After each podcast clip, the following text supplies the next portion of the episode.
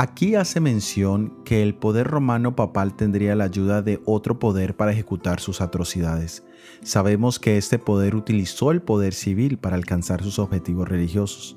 Dentro de sus objetivos estuvo matar a todo aquel que se pusiera a sus requerimientos blasfemos y hubiese exterminado al pueblo de los santos si no hubiese sido por la intervención del Señor.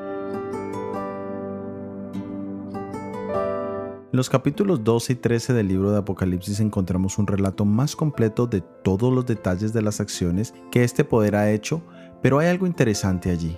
Leámoslo en Apocalipsis 13, versículo 2. Y la bestia que vi era semejante a un leopardo, y sus pies como de oso, y su boca como boca de león. Y el dragón le dio su poder, su trono y grande autoridad. Aquí se nos dice que el poder y la autoridad que ha tenido este poder es porque detrás ha estado el dragón, es decir, que Satanás mismo lo ha apoyado para hacer su trabajo y promover sus intereses. Esto nos recuerda lo que el apóstol Pablo dice en Efesios 6:12, porque no tenemos lucha contra sangre y carne, sino contra principados, contra potestades, contra los gobernadores de las tinieblas de este siglo, contra huestes espirituales de maldad en las regiones celestes. Es decir, que el reconocer quién es este poder nos debe llevar a reconocer que no podemos pensar en vencerlo con armas humanas, sino necesitamos la armadura de Dios.